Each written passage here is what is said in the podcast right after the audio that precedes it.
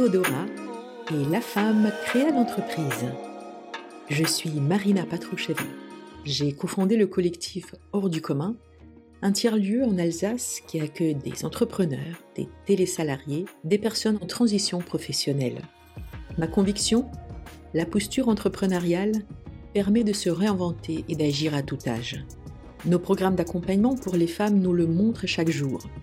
Celles-ci peuvent faire le choix de devenir entrepreneur ou non. Mais toujours la question de la création de son entreprise ouvre des possibles, libère des peurs et permet de s'ancrer dans ses valeurs, ce que l'on souhaite apporter au monde. Avec Théodora, cette impératrice byzantine, figure emblématique, femme d'exception qui a marqué son temps, libre, volontaire, moderne, entreprenante, attentive aux besoins de son siècle et qui inspire ce podcast, nous allons à la rencontre de celles qui se sont lancées. La femme créa l'entreprise. À son image À celle de notre société À celle dont nous rêvons peut-être Ce podcast est soutenu par les partenaires Plan d'action régional entrepreneuriat féminin par Rêve Grand Est, dont la BPI France. Vous écoutez le deuxième épisode de la saison 1 de Théodora. Aujourd'hui, j'ai la joie d'échanger avec Roxane Weiss, co-dirigeante et associée des entreprises WooZap et Graffiti. Notre sujet est l'entreprise à l'image de son créateur. Miroir, mon beau miroir. Aujourd'hui, j'ai le plaisir d'accueillir Roxane Weiss, qui est co-dirigeante associée des agences WooZap et Graffiti. Nous allons parler d'un sujet qui nous tient beaucoup à cœur, c'est l'image du créateur dans la création. Bonjour Roxane. Bonjour Marina. Ravie de, ce moment que nous allons passer ensemble. Alors Roxane, WooZap aujourd'hui a 8 ans. C'est une entreprise que tu as créée. Co-créée. Co-créée. Et si aujourd'hui tu te souvenais de ces premières journées de grossesse de WooZap Comment ça s'est passé? Alors c'est rigolo que tu utilises ce terme-là parce que on a co-créé avec mon associée Stéphanie WooZup en 2015 et en 2016, euh, j'ai accouché. J'ai vécu une double grossesse. C'était pas prévu comme ça, mais c'est les cadeaux de la vie. Et alors, si je dois essayer de me souvenir de cette période-là, je me souviens que c'était euh, le saut dans le vide, quoi. Je pense que c'était euh, beaucoup, beaucoup de changements. Et effectivement, beaucoup d'audace aussi parce que euh, on savait pas forcément euh, trop euh, ce qu'on allait devenir. Agence de communication, oui, parce que c'est un métier qui nous parlait déjà et parce qu'on vient de cet univers-là. Mais on n'avait jamais travaillé en agence de communication ni l'une ni l'autre. Et on était passionné par ce domaine. Et en fait, on s'est dit, on va proposer des services aux entreprises et on verra bien comment on va construire notre offre. On y allait de façon assez spontanée, assez naturelle. Et c'est au fur et à mesure des rencontres qu'on a commencé à construire l'entreprise finalement comme la grossesse. On se laisse porter de mois en mois et puis euh, on découvre au fur et à mesure euh, ce qui va nous attendre. Et euh, je crois qu'il faut faire confiance aux choses, en fait, ça se fait naturellement. Qu'est-ce qui est selon toi dans ton entreprise et de toi? Comme ça, je dirais la spontanéité. Parce que c'est effectivement quelque chose qui me parle. Je pense qu'il faut pouvoir s'exprimer librement et oser et se sentir à l'aise. Et quand on arrive à instaurer ce cadre de travail et ce cadre de vie, les gens se sentent libres et créatifs encore plus dans notre métier où il n'y a pas de mauvaises idées. Quand on brainstorm sur un sujet, moi j'aime bien faire venir différents profils, même des profils techniques, parce que voilà, on cherche la quantité d'informations au départ et pas la qualité, donc on veut, on veut, viser large et après on affine. Et très souvent, c'est les personnes qui ne sont pas dans le domaine qui vont apporter mmh. leur vision et qui vont nous ouvrir l'esprit sur autre chose et qui vont faire qu'on va réussir à être impactant et disruptif. Donc spontanéité, oser s'exprimer même si on ne nous l'a pas donné. et dire ce qu'on pense, qu'on ressent. Après, il faut que la spontanéité, ça soit dans la bienveillance. Sinon, ça fonctionne pas. Si tu voulais bien te, souvenir de ces premiers moments, comment tu te projetais dans cette entreprise? On vient de filer cette métaphore de la grossesse. Quand on attend un bébé, on, l'imagine euh, plus tard euh, femme ou mm. homme, euh, accomplissant telle ou telle belle chose à notre avis. Quand on se projette par rapport à l'entreprise qu'on est en train de créer, comment on l'imagine? Comment on la rêve? Moi, j'aime beaucoup rêver. Je crois que j'ai tout de suite eu l'envie d'avoir quelque chose d'assez grandiose. Donc, j'ai rapidement imaginé une équipe dans ma tête. Il n'y a pas vraiment de limite. Alors, quand même, quelque chose à taille humaine, une vingtaine, une trentaine de collaborateurs, ça c'est une taille qui me plaisait bien. Parce qu'on peut quand même aller sur des beaux dossiers, on peut quand même aller sur des projets de grande envergure, mais en ayant quand même connaissance de ses équipes. Ça, c'était mon idéal. Et finalement, je me rends compte, même dans la vie personnelle, que généralement, quand je me fixe comme ça un rêve ou un mmh. objectif, j'arrive vite à l'imager, à le raconter. Et le fait de le raconter, de le mmh. partager, fait que en fait, euh, c'est 50% du boulot, quoi. et ensuite, on avance. Donc voilà, c'était ça. Et bon, on s'y rapproche. Donc aujourd'hui, WooZap, tu disais combien de salariés? Alors euh, aujourd'hui, donc euh, il y a deux structures, il y a WooZup et il y a Graffiti. Graffiti, donc c'est un rachat euh, qu'on a effectué l'année dernière, c'est de la croissance externe. Et donc c'est deux marques distinctes, mais c'est une équipe qui travaille ensemble parce que je trouve que c'est important de mettre les équipes en complémentarité. Mmh. Et donc c'est 17 collaborateurs. 17 personnes, 17 euh, profils, j'imagine, euh, très différents, surtout dans la communication, peut-être avec certainement beaucoup d'imagination, mais qui peut aussi sous-entendre des personnalités fortes avec euh, leurs spécificités. Comment on gère une si grande famille? C'est intéressant parce que justement, avec ce, rachat qu'on a fait l'année dernière, on se retrouve donc avec deux équipes. Donc WooZup, 8, 8 ans d'expérience, une agence assez agile, dynamique, jeune, très portée sur le digital et qui a accompagne des TPE, PME. Et euh, Graffiti, l'agence qui va avoir 50 ans l'année prochaine, mmh. composée de collaborateurs assez expérimentés. On en a quand même deux qui ont une vingtaine d'années dans la boîte déjà, mmh. donc euh, super profil, mais pour dire voilà, forcément plus expérimentés, qui ont accompagné des marques. Euh, enfin voilà, moi je suis très admirative parce que c'est des choses que j'ai suivies pendant mes études. Très fière d'avoir repris cette structure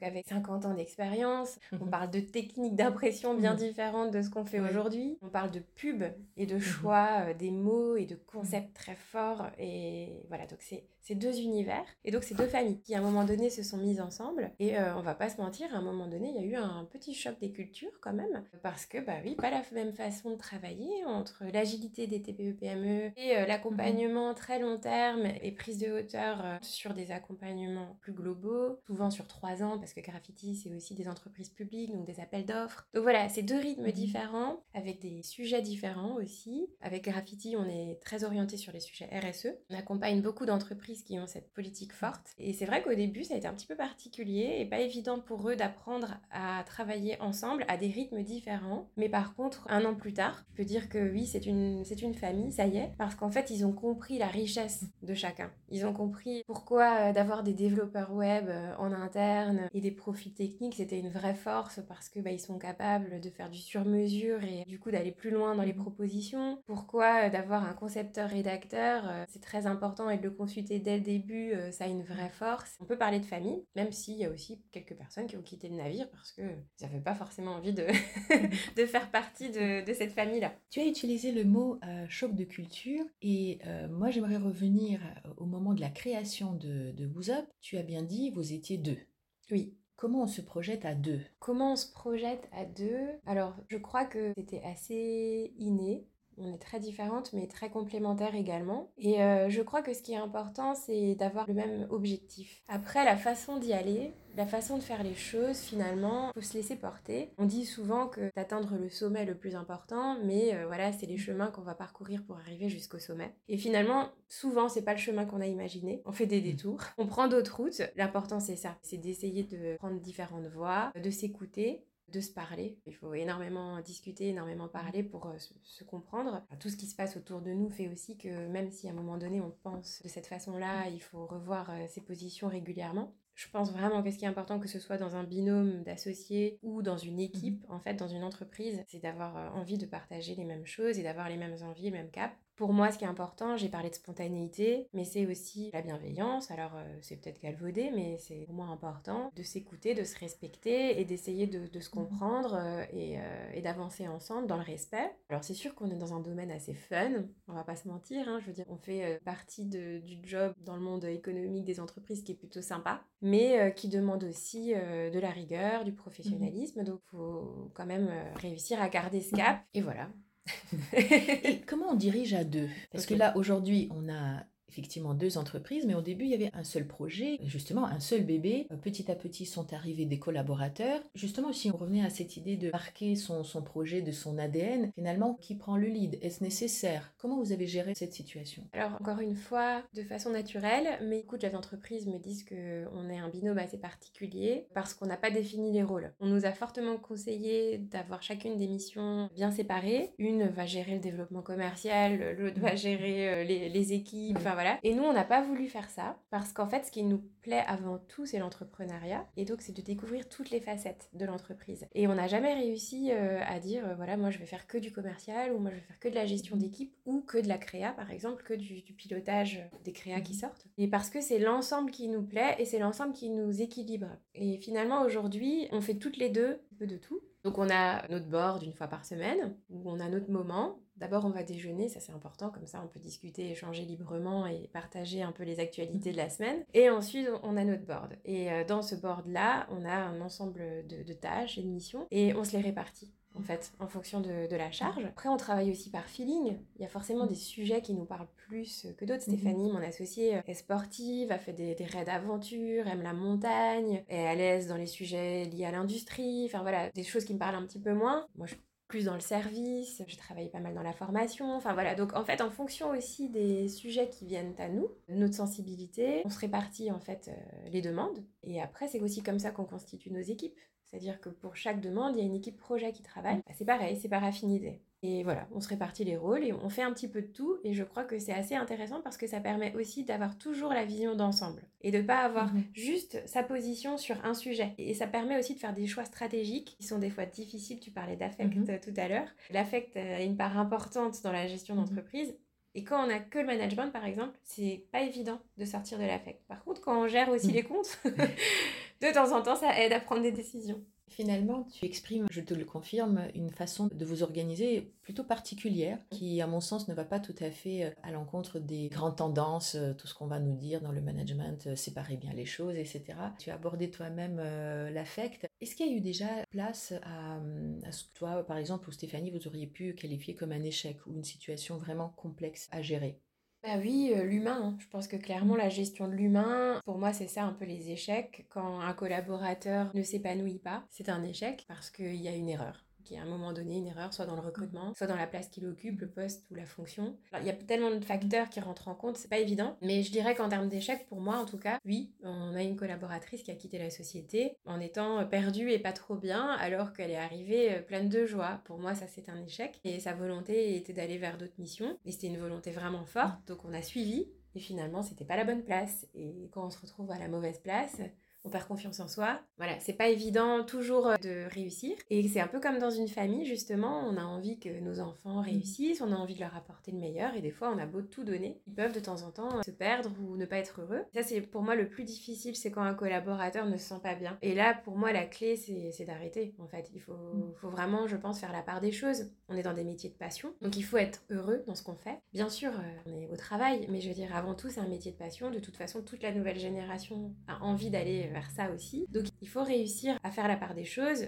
Si on ne se sent plus bien et si on n'est plus en phase avec le métier, avec le rythme, avec euh, peut-être aussi euh, toutes les contraintes qu'on peut avoir. Euh, par exemple, nous en agence, ça demande une très grande polyvalence et une adaptation au quotidien parce qu'il y a des délais à respecter et des délais qui changent souvent. Quand on n'est pas à l'aise avec ça, il vaut mieux arrêter. On a souvent, quand ça se présentait, en tout cas proposer à la personne d'arrêter de se mettre d'accord plutôt que de laisser la situation mhm. s'envenimer. Il y en a qui trouvent ça bien et il y en a qui vont plutôt nous dire que non, c'est pas comme ça qu'il faut faire. J'essaye toujours de trouver un accord, euh, mais à l'amiable, on va dire, pour, euh, pour une sortie positive parce que je pense que c'est important de rebondir derrière et je sais que c'est pas toujours évident. Mais ça, c'est vrai que ça peut être un échec. On se demande quand même euh, où ça a coincé. Ça met peut-être aussi la personne de dirigeant fortement en cause quand même, mm. puisque on est à l'origine, non pas peut-être de la situation, mais en tout cas de, l'entreprise. Hein. Donc forcément, tout te concerne au premier lieu. Et justement, le fait d'être à deux, le fait de diriger l'entreprise à deux, qu'est-ce que ça apporte? Et dans quel niveau dans ce type de situation quand on a besoin de gérer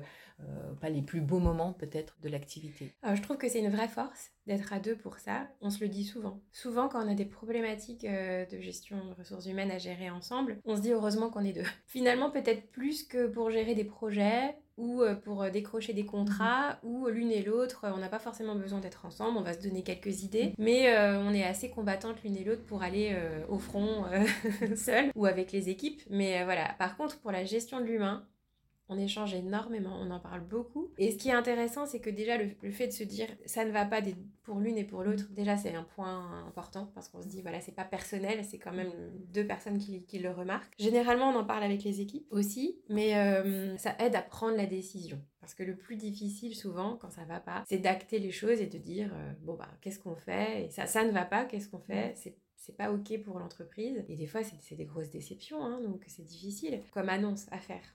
Et on peut aussi des fois se retrouver euh, avec des profils ou des personnes où on sait que ça va pas être simple de rebondir. Il faut du courage et, de la force pour mmh. oser, oser le faire, mais le faire quand même, comme je le disais avant, de la façon la plus saine possible. Après, ça peut être aussi frustrant quand on est à deux. Chacune a sa façon de dire mmh. les choses, sa façon de ressentir les choses. Moi, je sais que je vais être plus sensible et donc euh, par moment, je vais peut-être me laisser envahir par mmh. les émotions, alors qu'en fait, je dois me concentrer sur l'entreprise par moment, c'est elle qui va essayer de me ramener euh, mhm. sur l'objectif quand même de développer et peut-être de laisser la place à quelqu'un d'autre qui sera plus épanoui et qui apportera aussi plus à l'équipe et plus aux mhm. clients. Et de temps en temps, ça sera moi aussi qui vais dire non, là, je le sens plus, je lui crois plus, on arrête. Et dans ce cas-là, comment on s'affirme? Je pense qu'il faut oser dire les choses. J'ai quand même quelque chose à qui vient à l'esprit, c'est euh, une phrase que j'ai entendue il n'y a pas tellement longtemps. Soit dur avec la problématique et soit doux avec la personne. Et ça m'aide bien.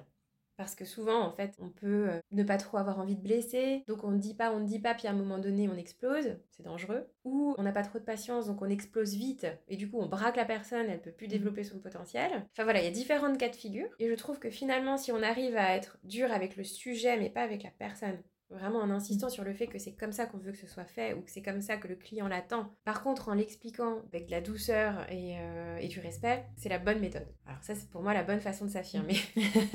Faut-il y arriver C'est déjà un autre programme. Roxane, comment on devient employeur? Comment on passe d'une activité que je suppose vous avez d'abord développée à deux mhm. euh, avec Stéphanie À quel moment on sent que oui, le moment est venu pour passer à l'acte? Tu nous as partagé ton rêve. Enfin, dans l'imaginaire, il y avait tout de suite une vingtaine, peut-être une vingtaine, trentaine de, mhm. personnes. Mais comment ça se passe quand on se dit tiens, ça y est, je ou nous sommes prêts à embaucher? Bah, Nous, on a très vite recruté. On a fait ça pour, euh, pour créer des emplois. En fait, c'était un des objectifs qu'on s'était noté. C'était pas d'être à deux et c'était pas forcément de travailler avec des freelances, c'était de créer de l'emploi. C'est ce qui nous anime aussi. Donc on a beaucoup parlé d'humain jusqu'à maintenant et c'est la complexité, je trouve, de l'entreprise aujourd'hui. Mais euh, en même temps, c'est aussi la beauté de l'entreprise, c'est d'être une équipe, c'est de partager des choses et de grandir ensemble. On avait pendant longtemps un slogan, c'était grandis, ose et devient grandiose. Donc ça va pour les clients, mais ça va surtout pour les équipes et pour nous. En fait, on se rend compte que c'est au travers des équipes qu'on grandit et qu'on apprend a plein de talents, mhm. forcément des directeurs artistiques, euh, des rédacteurs, des développeurs. C'est la richesse de l'agence de com, il y a plein de métiers. Et, euh, et à chaque fois, on va plus loin dans les propositions parce qu'on est plus nombreux, parce qu'il y a plus de savoir-faire. Donc pour nous, c'est indispensable. Et on travaille avec quelques partenaires et avec quelques freelances, mais c'est pas pareil on n'a pas les mêmes liens, on partage pas les mêmes journées ensemble, les mêmes problématiques, mhm. parce que ça c'est important. C'est le fait de traverser des, difficultés ensemble qui fait qu'on en ressort plus fort et qu'on est meilleur ensemble et qu'on est une équipe forte et soudée. C'est pas euh, le fait d'être constamment euh, dans notre zone de confort. Donc malgré, malgré le fait que ce soit, ça peut être une difficulté au quotidien effectivement de gérer l'humain, c'est aussi une richesse et une vraie force. Pour moi, c'est une évidence qu'on allait recruter dès le début. On a eu une première collaboratrice au bout de deux mois. Deux mois donc c'est allé très vite. Extraordinaire. Et mhm. on n'avait pas le choix en fait. Pour développer, il fallait qu'on puisse nous se décharger des premiers dossiers qu'on qu'on avait pour ensuite en chercher mhm. des nouveaux. Et c'est vrai qu'on parle souvent des trois premières années de la vie d'une entreprise, avec notamment la troisième année qui est la vallée de la mort, qu'il faut traverser et qui est pas simple, financièrement mhm. parlant. Il fallait euh, stratégiquement vite recruter pour que nous, on puisse démarcher des nouveaux clients et gagner leur confiance et, euh, et se développer. Et c'est comme ça qu'on a fonctionné et je crois qu'au bout de trois ans, on était déjà 7 ou 8. Et après, on a fait euh, de nouveau un gap en se développant sur Strasbourg. Et donc, ça a aussi ouvert le champ des possibles avec les collaborateurs. Parce que du coup, on recrutait pas que sur Mulhouse, mhm. mais sur finalement toute l'Alsace. Et après, on a même fait le choix de s'installer chaque fois près des gares pour avoir vraiment la possibilité de recruter facilement des personnes euh, qui peuvent se déplacer en train le fait que l'entreprise, au début, ait été créée par deux femmes. Oui. Hein, ça aurait pu être deux hommes, ça aurait pu être un homme, une femme. Mmh. Euh, pourquoi pas, il y a des personnes qui entreprennent en couple. Selon toi, euh, qu'est-ce qui a été de particulier à partir du moment où tu mmh. envoies quelque chose, euh, de fait que ce soit deux femmes qui mettent forcément une touche de leur féminité? Alors c'est vrai que On est deux femmes et dans notre univers, dans le monde de la communication, les grandes agences, euh, en tout cas autour de nous, on se rend compte que c'est souvent des hommes qui les dirigent. Pas mal d'agences strasbourgeoises. Alors il y a aussi beaucoup de binômes maintenant. Mais en tout cas, la génération d'avant, c'est beaucoup d'hommes. D'ailleurs, nous, on a racheté Graffiti, c'était fondé par un homme. Avant ça, on avait racheté une plus petite agence de référencement, c'était également un homme. Donc c'est assez, c'est assez rigolo. Et il faut savoir que quand on a créé notre agence avec Stéphanie, en fait, au départ, on n'était pas juste toutes les deux, on avait aussi autour de nous un troisième associé qui était un groupe dans la finance pour lequel je travaillais auparavant. Et c'est vrai qu'on avait démarré l'aventure à trois. Ils nous ont mis le pied à l'étrier et c'était vraiment un univers d'hommes. Finalement, on était assez entourés euh, du, du, sexe masculin et hum, je pense que ça a été une force d'être deux femmes parce que on avait envie aussi de prouver qu'on pouvait réussir. On avait cette niaque cette volonté de montrer que c'était possible aussi de diriger et d'avoir, euh, bah, par exemple, pour ma part, une vie de maman à côté faut s'affirmer, c'est sûr. Mais par contre, je pense que c'est une vraie richesse parce qu'il y a un autre regard, on est exigeante et euh, on a cette douceur quand même dans, dans, les projets qui, pour moi, euh, vient sublimer en fait les messages. moi, je fais même pas de comparaison en fait. Pour moi, c'est un non-sujet aujourd'hui euh, dirigé homme-femme. Enfin voilà, pour moi, il y a, a même plus de sujet. Et je me rends compte même que dans les réseaux dans lesquels je suis, CJD, Réseau Entreprendre, il y a une belle mixité. J'ai même plus finalement envie de faire euh, la différence. Mais c'est vrai qu'on a démarré dans un univers d'hommes, entouré d'hommes. Et finalement, aujourd'hui, on est toutes les deux. On se comprend très bien. Mais euh, je pense que par la suite, on sera ouverte à pourquoi pas développer d'autres choses euh, de nouveau avec des hommes. Au niveau de vos équipes, comment ça se repartit au niveau des genres? Alors, en interne, on est quand même plus de femmes. Tiens, devant, j'avais pas fait le lien. Je dirais que c'est 70-30 et c'est vrai que notamment les chefs de projet. Voilà, les chefs de projet aujourd'hui euh, sont principalement des femmes, mais je trouve ça bien parce que elles ont vraiment l'écoute et c'est très important pour nous l'écoute. On dit toujours euh, qu'il faut entendre ce qui n'a pas été dit et euh, je crois que c'est une belle qualité chez les femmes quand même ça. À partir du moment où on écoute et qu'on identifie bien les besoins, Derrière, on peut faire une proposition juste et adaptée. Et on a vraiment des très belles femmes avec beaucoup d'envie et beaucoup d'ambition dans mhm. l'équipe. Et ça, ça me fait euh, d'ailleurs être positive par rapport mhm. à la suite sur le fait qu'on va pouvoir grandir encore, développer euh, des nouveaux services, euh, développer pourquoi pas d'autres d'autres univers, d'autres métiers. Moi, j'ai bien envie de tenter même d'autres choses par la suite et pas forcément rester que dans cet univers-là parce que finalement, la communication, c'est juste un outil au service des entreprises. Donc voilà, moi j'aimerais bien aussi, pourquoi pas par la suite, aller voir d'autres choses. Qu'est-ce que l'entrepreneuriat t'a appris par rapport à ça? Bah justement, l'entrepreneuriat euh, m'a appris il faut être audacieux. Et quand on a une idée, il faut aller au bout. Et euh, je, parle souvent de terminer les choses parce que il y a quand même beaucoup, beaucoup d'entreprises, euh, beaucoup d'agences notamment, qui ont plein de bonnes idées. Mais après, il faut aller au bout, il faut terminer. Et pour terminer, pour franchir la ligne d'arrivée, souvent il y a des difficultés parce que ça peut coincer chez le client, ça peut coincer chez nous en interne ou autre. Et euh, cette volonté d'aller au bout, de terminer, pour moi, c'est une vraie valeur du dirigeant, c'est une vraie valeur de l'entrepreneuriat. Quand on termine les choses, on, peut ensuite faire le bilan et on peut se projeter dans la suite. Et moi, l'entrepreneuriat, ça m'a fait énormément grandir, apprendre. J'ai rencontré tellement de personnes, tellement de projets. Je pense qu'il n'y a pas plus beau que ça en fait, que de au quotidien se lever et se dire je sais pas qui je vais rencontrer demain, quel projet va arriver. Finalement, je suis encore plus fan de l'entrepreneuriat aujourd'hui que euh, de ma passion à la base qui est le marketing et la communication. Et j'aimerais bien euh, toujours garder ce lien, mais aussi me dire bah on peut aller explorer d'autres univers où la communication forcément aura du sens et, sera importante. Mais euh, l'entrepreneuriat, créer de l'emploi, et euh, comme je l'ai dit avant, on nous a mis le pied à l'étrier à un moment. Et euh, ça a été génial parce que ça nous a aidé à oser nous lancer. Et après, on est parti, on, est, on a volé de nos propres ailes. Et j'aimerais bien faire ça avec d'autres. Mhm. Ça, c'est mon souhait pour la suite dans quelques années, j'aimerais bien pouvoir aider d'autres personnes euh, qui ont vraiment l'envie à oser se lancer parce que finalement, il faut pas grand chose des fois pour le faire, mais c'est cette petite chose qui, qui peut coincer mhm. et qui peut changer une vie. Donc, euh, oser les, aider les personnes à, à se lancer, puis ensuite donner juste des conseils je crois que ça suffit, il n'y a pas besoin de grand-chose. Qu'est-ce que tu avais comme modèle familiaux en termes d'emploi? Alors moi, je viens d'une famille artisan, commerçant, restaurateur. Un grand-père qui avait euh, effectivement son entreprise dans la métallurgie, euh, des parents dans la restauration, des cousins, des oncles aussi dans la restauration, dans l'hôtellerie. Euh, J'ai baigné dans cet univers déjà de, de l'entreprise, mais plutôt commerce. Et euh, c'est vrai que c'est au départ, c'est ce que je voulais faire. Et finalement, euh, mes parents m'ont quand même un peu poussé à me dire, à, à essayer d'aller plutôt dans l'univers B2B. Voilà, en me disant, essaye quand même, parce que c'est des univers qui sont formidables, hein, même, euh, même la restauration notamment. Mais euh, voilà, c'est aussi difficile. Et ils m'ont souvent dit, tu as une bonne vision euh, de mmh l'entreprise, tu as une bonne vision du marché et tu as cette notion du service qui peut être une vraie force dans cet univers-là aussi. En tout cas, oui, j'ai été baignée dans une famille où on, on est des passionnés.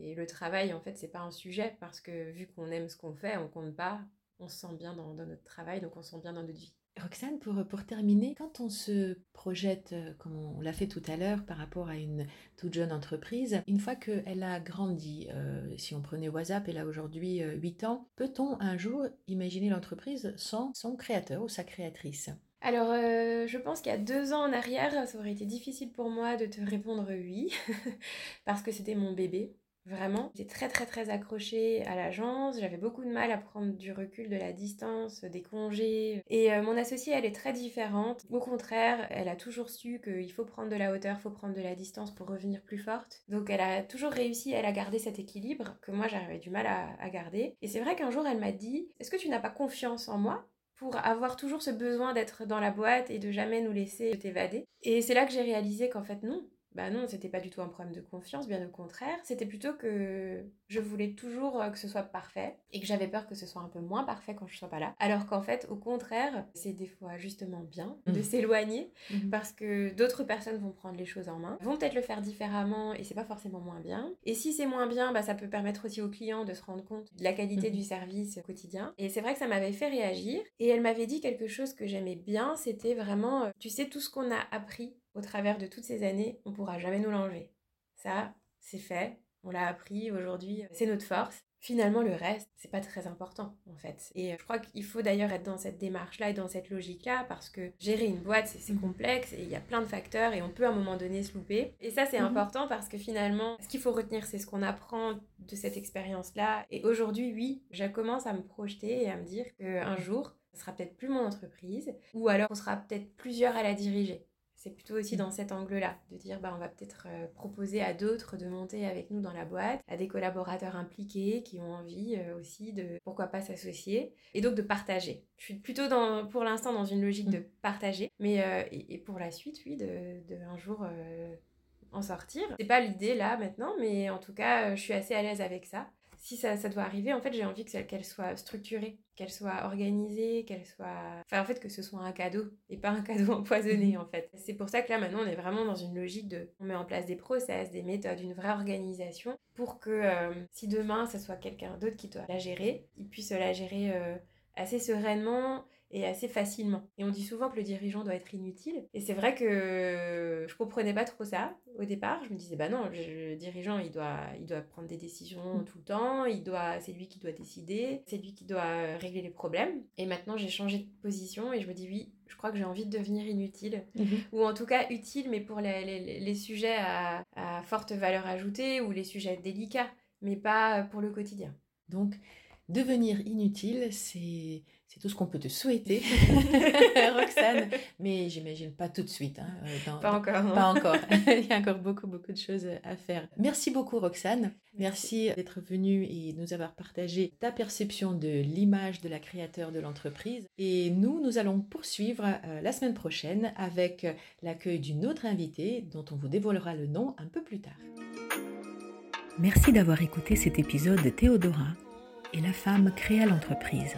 J'espère que vous avez passé un bon moment à nos côtés. N'hésitez pas à le faire savoir avec des étoiles et des commentaires sur votre plateforme d'écoute favorite. Vous pouvez aussi visiter le site internet collectif et notre page LinkedIn.